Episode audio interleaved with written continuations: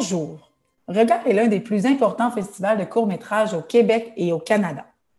Je suis Marie-Hélène Rioux, sa directrice générale, et j'ouvre exceptionnellement cet épisode du balado de Cinébule. Pour le 25e anniversaire de Regard et dans le cadre du marché du cours destiné aux professionnels, je suis très heureuse d'associer notre organisation à l'équipe de Cinébule pour la production de 12 épisodes hors série de ce balado qui donne la parole à des cinéastes marquants de l'édition 2021 du festival.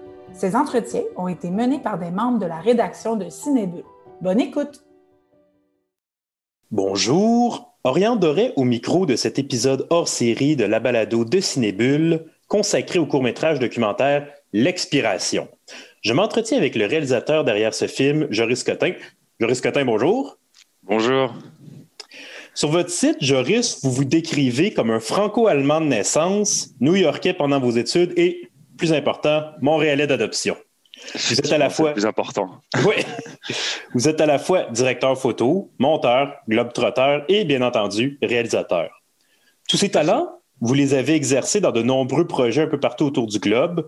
Au Québec, vous êtes derrière des publicités, des web-séries dont French Moi, qui est disponible sur le site de la Fabrique culturelle, et surtout des films.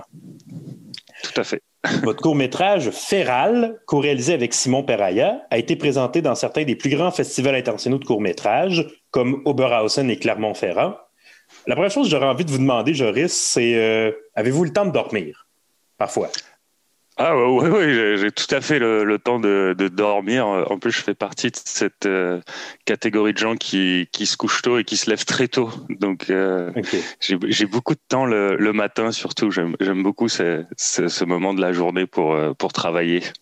Je me disais, homme, homme orchestre que vous êtes, oui, je, suis multi-pro, euh, je suis multi-projet. Effectivement, euh, j'ai toujours plusieurs projets sur la table que j'essaie de faire avancer euh, chacun de leur côté, quoi. Mais c'est sûr que c'est beaucoup de travail. Mais bon, je pense qu'il y a beaucoup de travailleurs autonomes qui, qui vont se reconnaître dans mes propos. Qu'on on travaille quasiment 24 heures sur 24. On, on pense toujours à, à, tous nos à tous nos projets, que ce soit le soir ou la fin de semaine. C'est toujours dans nos têtes. Et donc, combiné à ça, effectivement à toute la technique comme le, comme le montage, par exemple, aussi, qui, qui prend toujours pas mal de temps. Mais parlant de vos projets, je vais, aller sur euh, l'expiration, donc, euh, le sujet de la, de la balado d'aujourd'hui. Donc, la première chose qui frappe avec euh, l'expiration, c'est la sensibilité du sujet, quand même. Parce que votre film, je précise, raconte l'histoire de Steve Day. C'est un homme atteint de la sclérose latérale amyotrophique, donc a perdu l'usage de ses membres et de sa parole. Et au printemps 2020, Steve a reçu donc l'aide médicale à mourir. Euh, les visites dans les CHSLD étaient alors interdites à cause de la COVID. Mais ça a poussé donc Steve et sa copine à réserver une chambre d'hôtel pour la dernière semaine de sa vie. Bon, mais c'est quoi, été quoi la genèse de ce projet-là? Euh, bah, la genèse, en fait, c'est que euh, Steve et donc euh, sa copine Hélène, pour leur dernière semaine à l'hôtel, ils ont fait appel, ils ont fait appel à un, service de, de, répit aux proches aidants. Et, et en fait, c'est ma blonde qui est la coordinatrice de, de, de ce programme. Et à cause de la Covid, eh ben, elle était en télétravail à, à côté de moi dans, dans, dans, notre bureau partagé. Et donc, quand elle a reçu l'appel de, bah, de la blonde de Steve, euh, je l'ai évidemment entendu juste à côté. Et donc, quand elle a raccroché, je, je lui ai posé un peu plus de questions sur euh, quelle était cette euh, histoire qui est, que voulait ce, Steve, qui avait l'air d'avoir une situation un peu particulière. Et à partir de là, oui, en fait, ce qui m'a, la, première idée qui m'a beaucoup frappé, c'est parce qu'on était vraiment au début de la Covid, et donc on était vraiment dans ce moment de un peu de peur où on ne sait pas trop ce que c'était ce, virus, et donc on était tous en mode en train de se calfeutrer, de mettre des masques et d'avoir peur de la mort, et donc d'essayer d'en échapper. Alors que Steve, lui, il allait vraiment de, l'avant vers la mort. Et, donc il y avait vraiment un contraste assez intéressant entre le moment de, Covid où tout le monde fuit la mort et Steve qui lui va vers la mort. Et donc je, me suis dit que Steve avait sûrement euh, beaucoup de choses à nous enseigner dans, ce moment très particulier de, la pandémie où, la mort est devenue un, un sujet qui nous a beaucoup tourné euh, autour de la tête et, et, et, dans les médias et partout quoi mais la mort parfois on n'y pense pas beaucoup mais c'est vrai que cette année on y a beaucoup pensé malheureusement Oui, en plus, le, le film commence sur des extraits du radio-journal qui parlent de la COVID fait tel nombre de morts, nous encourageons à rester le plus confiné possible, etc., etc. Et tandis que c'est un homme qui écoute ça, qui lui, il y va, quoi. Oui, tout à fait, tout à fait. Et puis bon, ça, faisait euh, plusieurs années qu'il avait euh, fait ce choix de faire appel à, à l'aide à mourir. Donc euh, c'est pas non plus la la Covid qui l'a poussé à prendre cette décision, même si ça a un peu accéléré les choses parce que à la, base il voulait euh, partir plutôt à, à la rentrée, mais c'est que le problème c'est que dans les CHSLD à cause de la pandémie, ben il recevait moins de services de type de, pouvoir faire des étirements, des exercices qui étaient très vital pour lui pour pouvoir continuer à avoir l'usage de ses mains. Parce que ses mains c'est vraiment sa parole, parce que pour pour discuter euh, avec Steve il fallait, euh, ben, on pouvait lui parler oralement, mais lui il répond il répond sur son téléphone avec avec ses doigts. Et donc là, avec euh, les services qui diminuent au CHS, CHSLD, et eh ben il, il perdait peu à peu l'usage des mains et donc de la parole. Et pour lui, c'était vraiment le, la dernière barrière euh, ou le, le dernier point que s'il si, perdait ça, il, il préférait que, partir. Est-ce que, Steve, est-ce que Steve et Hélène ont eu des, des réticences quand vous les avez approchés avec ce projet-là? C'est quand même pas mal dans leur. Bah, pas vraiment. Pas vraiment, en fait. Euh, comment ça s'est passé Moi, en fait, j'ai écrit un, un, très long mail à Steve où vraiment je, je, je expliquais qui j'étais, euh, qu'est-ce que je voulais faire, c'était quoi ma démarche, etc. C'était vraiment un très long mail parce qu'évidemment, moi, j'étais un peu quand même gêné de lui demander ça, de, de, de venir dans ses derniers jours de vie et venir l'embêter avec ma caméra. J'étais évidemment très, très gêné. Donc, j'ai vraiment écrit un long mail et je me souviens, il m'a juste répondu Why not? Ça a été sa seule réponse et le, le lendemain euh, j'étais euh, j'étais chez lui dans la dans la chambre d'hôtel avec ma caméra et donc je l'ai vraiment rencontré en même temps que ma caméra. Comment vous vous sentiez lors du tournage à capter c'est ça les, les, euh, les derniers jours d'un homme ça doit être quand même bouleversant à filmer. Bah déjà évidemment euh, on, moi, en plus, je faisais la caméra en plus de la réalisation. Donc, c'est vrai que moi, j'avais quand même la caméra qui me protégeait beaucoup. Donc, souvent on se cache derrière l'écran de la caméra, puis la caméra nous oblige à, réfléchir au projet, à faire bon, qu'est-ce que je filme maintenant, comment je vais pouvoir euh, filmer cette scène. Et donc euh, c'est sûr que ça nous protège un peu émotionnellement de, ce qui se passe. Mais ensuite, euh, comme Steve était quand même en paix avec sa, décision, ça a plutôt été une, belle semaine de tournage où j'ai des très bons souvenirs et des bons souvenirs. Et, Steve, comme il était en paix, il, est, c'était quelqu'un de joyeux, c'était quelqu'un qui avait beaucoup d'humour donc moi, j'ai quand même passé une semaine à, rigoler avec lui, à passer vraiment des bons moments avec lui et, et sa copine Hélène. Euh, donc moi, c'est c'est des bons souvenirs et puis je suis, je suis content pour lui de, de son choix. Je trouve qu'il a été très très courageux. Donc en fait, je, je, je, suis content pour lui. Donc c'est pas ça n'a pas été lourd pour moi. Ok, l'ambiance n'était pas trop monde. Vous finissiez pas les, les journées en pleurs et non vraiment pas. Vrai, vrai, l'inverse, l'inverse, vraiment l'inverse. Euh, c'était plutôt je repartais de là avec un sourire et puis je pense que enfin je, je, veux pas parler à la place de Steve, mais je pense que j'ai été un, un, de ses derniers amis ou une de ses dernières rencontres et je, et je suis tout à fait honoré de ça.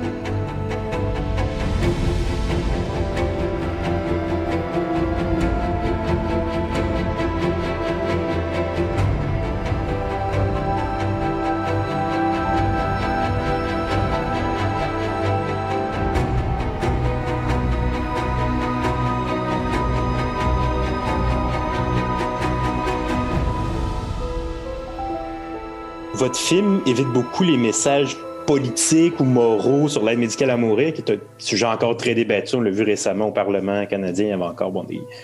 Euh, Est-ce que dès le départ, vous étiez, euh, disons, résolu à pas euh, passer de messages, euh, de commentaires sur l'aide médicale à mourir? Ben, disons qu'il n'y a pas de message direct. Comme euh, comme on n'est pas dans un dans un reportage avec euh, où, je donne des faits, il n'y a pas de voix narrative qui qui permettent de, faire un complément d'information. Moi, dès le début, je voulais vraiment faire un, film à l'image de Steve. Et donc Steve, c'est quelqu'un qui euh, qui a un rythme de vie beaucoup plus lent que le nôtre, évidemment à cause de, sa condition physique, d'être dans une chaise roulante électrique.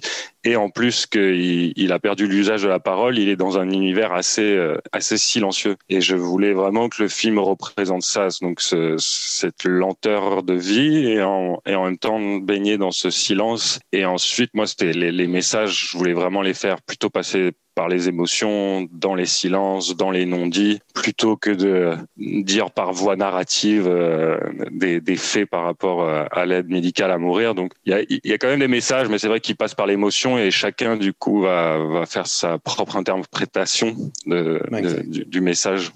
Et est-ce que, disons, le, le thème du film s'est modifié en cours de route par rapport à ce que vous aviez prévu au départ ou c'est resté, disons, le message est resté cohérent tout au long euh, de la production? Bah, c'est sûr, sûr que euh, il s'est un peu construit au fur et à mesure. Parce que, comme je disais, j'ai envoyé le mail et le lendemain, j'ai été chez lui et il restait plus que quelques jours de tournage. Donc, euh, ouais. c'est sûr que tout s'est tout s'est fait assez quand même rapidement. Et donc, j'ai un peu construit au fur et à mesure déjà pour apprendre à connaître Steve. C'est sûr que dans d'autres projets, quand j'ai le temps, d'abord j'essaie de, prendre le temps avec mes personnages, d'apprendre à les connaître, de, de, faire des appels, etc. Bah là, malheureusement, j'avais pas ce temps-là, et donc il a fallu tout de suite plonger dans, dans, le tournage et, faire avec. Et donc après, non, j'ai construit en fait au fur et à mesure des jours. Par exemple, il était déjà à l'hôtel et je savais que j'avais besoin d'une scène où il arrive à l'hôtel. Donc, euh, j'ai dû rejouer entre guillemets cette scène où, j'ai appelé un taxi avec Steve et on a fait un tour dans la ville et on est revenu à l'hôtel comme comme si c'était son, arrivée à l'hôtel. Donc il y, a eu des entre guillemets des petites triches comme ça, mais c'était parce que le, le, temps avançait vite malheureusement il y avait il y avait une fin au chrono quoi. Et euh, donc non non il y a, eu, il y a eu beaucoup de construction sur le sur le tas parce qu'en même temps, euh, Steve, il, il, me disait pas, bah, pas, pas qu'il me disait pas tout, mais parfois comme il est un peu limité dans la, il, il peut que donner des informations euh, petite et précise.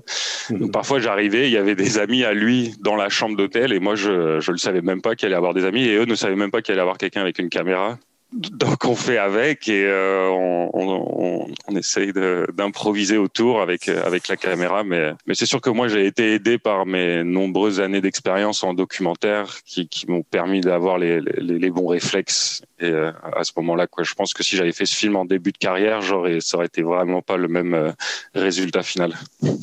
Mais justement, euh, on parlait des amis de Steve, euh, qui joue quand même un rôle important dans le film. Euh, il y a une des séquences du film qui est, qui est extrêmement touchante, là, qui montre une réunion Zoom entre Steve et ses amis. Ses amis lui disent au revoir. Est-ce que les, les, réactions vous ont semblé différentes, mettons, quand vous preniez des gens sur Zoom que quand vous les preniez, disons, live, en personne? Oui, bah oui, non, non, c'était différent, mais surtout parce que ceux qui ont fait le, le zoom, ils n'étaient pas au courant que, que le zoom a, avait été enregistré et qu'en okay, plus ça allait être utilisé pour un, un, un film. Et bah, ils l'ont su quelques jours après le, le, zoom, et puis moi après, évidemment, je, je les ai contactés, j'ai parlé avec eux, j'ai même fait un zoom avec eux il y a, il y a, il y a une semaine. C'était assez, assez drôle parce que il y en avait pas mal qui avaient le même décor dans le fond d'eux du zoom que dans le film, donc j'avais l'impression d'être dans le même zoom que le zoom dans le film. je sais pas si on a réussi à me suivre là-dessus, mais mais euh, ouais, ouais, non, c'est sûr qu'il y a une différence que dès qu'il y a une caméra dans une pièce, les gens en, en sont quand même conscients. Et là, c'est sûr que j'avais une grande authenticité des émotions des amis parce que ça, ça, ça transparaît dans le film, là, leur émotion, vraiment. vraiment très palpable. C'est très très beau. Ça passe ouais, puis, puis en vrai, ils se sont parlé pendant euh, entre 4 et 5 heures. Pendant 4, le, le, le, vrai zoom, il dure, moi je l'ai résumé là en même pas une minute ou deux, mais sinon le vrai zoom, il dure 4-5 heures entre eux, quoi, et c'est sûr que c'est très touchant. Puis il y a cette euh, froideur du, de la technologie, du, du zoom avec euh, le, le son euh, qu'on connaît un peu de mauvaise qualité, l'image un peu de mauvaise qualité, et tout ça pour dire un, au revoir à un ami d'enfance. C'est sûr que c'est c'est pratique zoom, mais c'est froid aussi parfois pour ce, pour ce genre de moment. C'est le contraste entre la, la froideur du, de la technologie, mais la, la, chaleur humaine qui est tellement forte, tellement qui. Tout à fait, tout à fait. Surgit de l'écran. Oui, oui, puis c'est, puis en plus que, que Steve, encore une fois, il, il, peut pas parler, donc il fait un zoom avec tous ses amis qui eux lui parlent, mais lui il ne peut pas parler, donc c'est vrai que ça, ça, ça donne une certaine ambiance et c'est, c'est, mais c'était, c'était très touchant. On le voyait à la fin, ses amis, ils, ils savaient pas comment lui dire au revoir, ils savent pas comment raccrocher le zoom, comment c'est, c'est, c'est beaucoup, c'est important pour vous de mettre les, les hésitations comme ça, le, le, le tout à fait. Puis il y a plein d'amis, on le sent, ils, ils ont envie de, dire plein de choses à Steve, mais ils ont tellement d'émotions en eux et en même temps c'est tellement un moment fort pour eux qu'ils ils sont quasiment bloqués dans, la voix. Puis un moment même dans le film, il y en a un qui, rigole et il dit excuse-moi, c'est mon rire nerveux parce qu'il est, tellement sous plein d'émotions qu'il qui qui, qui sait même pas comment il n'arrive pas à à, à, bien maîtriser euh, ses émotions et ses paroles. Puis parlant du plein d'émotions, euh, il y a plusieurs plans du film qui montrent Steve vraiment très émotif. Moi, je pense à, un en particulier. Euh, Steve vient de se faire couper les cheveux et il, rit avec le coiffeur qui lui a coupé les cheveux, qui fait des blagues, tout ça. Et dans le même plan, Steve, on le voit qui va fondre en larmes. Ce plan-là, il est assez long pour qu'on s'imprègne, le spectateur, de, l'émotion de Steve. Il est assez court pour pas devenir voyeuriste. Est-ce que ça a été difficile pour vous de faire l'équilibre entre intimité et voyeurisme que vous réussissez très bien, très très bien? Ah, ah oui, oui, non, c'était avec mon monteur euh, Jean-Philippe Césaris, ça a été, euh, c'était toujours une petite note euh, au-dessus de notre tête, justement de pas dépasser cette frontière de, du, du voyeurisme. Et aussi, je voulais être fidèle à, au tournage que, comme je disais au début vu que c'était quand même un, tournage entre guillemets bonne humeur où j'ai passé des bons moments avec Steve et donc je, je voulais pas du tout tricher ça en, en, mettant au montage que les que les images où, Steve pleure où il a l'air triste etc mais en tout cas ce moment du coiffeur il représente bien un peu les émotions dans lesquelles passait Steve, parce que plus la fin approchait évidemment, plus ses émotions devenaient en, en dents de scie. Et donc ça, et là on le voit bien, c'est qu'il a, il peut avoir une boule de joie et de bonheur et tout de suite après fondre dans, dans, dans, la tristesse et les pleurs. Bon, là, il le dit pas, mais on s'imagine bien qu'il il est très content de la coupe, mais en, même temps, il est en train de se dire c'était ma dernière coupe. Et c'est c'est ça qu'on qu'on voit. Je, enfin, je pense que les gens vont comprendre en, en voyant ce plan, quoi. oh oui, absolument. Le rend si, si fort. Puis aussi, euh, j'aime ça que vous parliez, que vous vouliez pas une approche trop, euh, disons, misérabiliste, parce que moi, je prends des, des documentaires comme ceux de Michael Moore, pour ne pas le nommer, qui ils prennent des sujets difficiles comme le système de santé américain, puis ils sont très sensationnalistes, très misérabilistes. Vous, dans le film, c'est tout le contraire. les lumières sont tamisées, les plans sont fixes, le montage est lent, c'est contemplatif. Euh, est-ce que c'était votre plan dès le début d'adopter cette mise en scène-là très douce? Ouais, ouais, tout à fait. Non, non, dès, le début, je savais que ça allait, ça allait s'enligner vers là.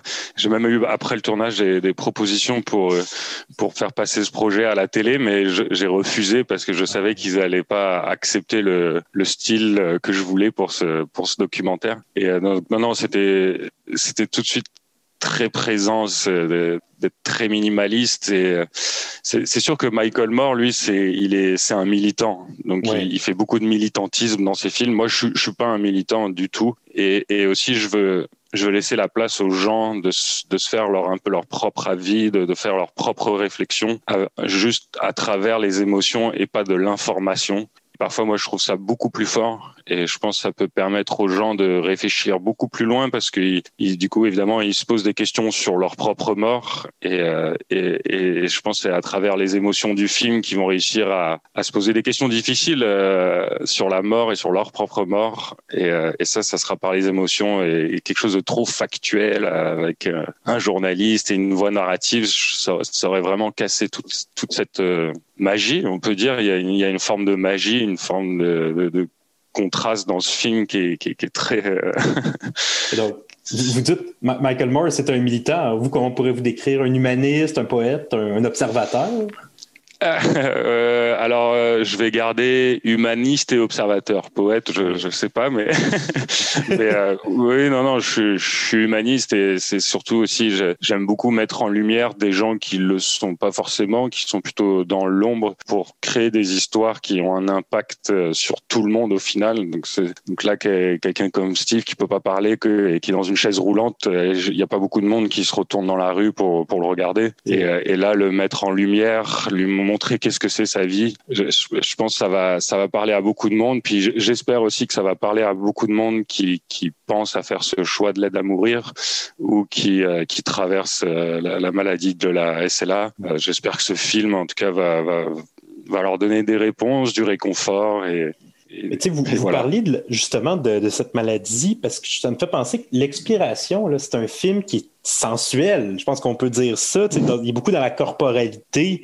Fait que des plans lisses, très bien définis, très rapprochés sur les mains, les pieds, le visage, euh, sur ses étreintes avec Hélène. beaucoup, beaucoup de plans qui s'embrassent. Ça. Euh, pourquoi c'est important pour vous de montrer à ce point le corps de Steve euh, qui est atteint de la sclérose?